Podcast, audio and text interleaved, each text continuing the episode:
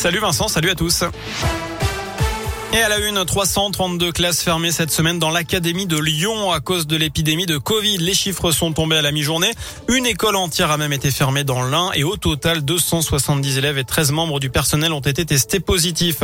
Les suites de l'accident survenu hier à Vaux-en-Velin, un adolescent de 15 ans avait été hospitalisé dans un état grave après être tombé d'un tramway auquel il s'était volontairement accroché.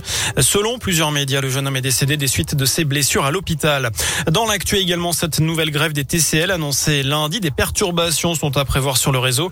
Le détail des perturbations bien sera dévoilé demain aux alentours de 17h. On vous tiendra bien évidemment au courant sur Radioscope. À la veille du dixième week-end consécutif de mobilisation contre le pass sanitaire, la préfecture du Rhône a reconduit ses deux périmètres d'interdiction de manifester pour demain. L'un couvre une bonne partie de la presqu'île, l'autre les abords de la préfecture. L'interdiction s'étendra de midi à 21h.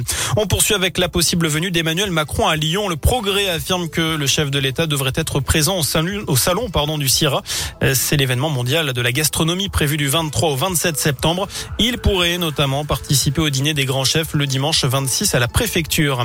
Un mot sur l'opération La Voie est libre demain à Lyon. Une soixantaine de rues seront réservées en priorité aux piétons en presqu'île et dans plusieurs quartiers commerçants de la ville. C'est une opération unique en France. J-1 avant les journées européennes du patrimoine. Deux jours pour plonger dans l'histoire de la région à travers la visite des monuments, pour la plupart gratuite. On vous a mis une carte interactive sur radioscoop.com avec notamment une sélection des activités à faire dans la région.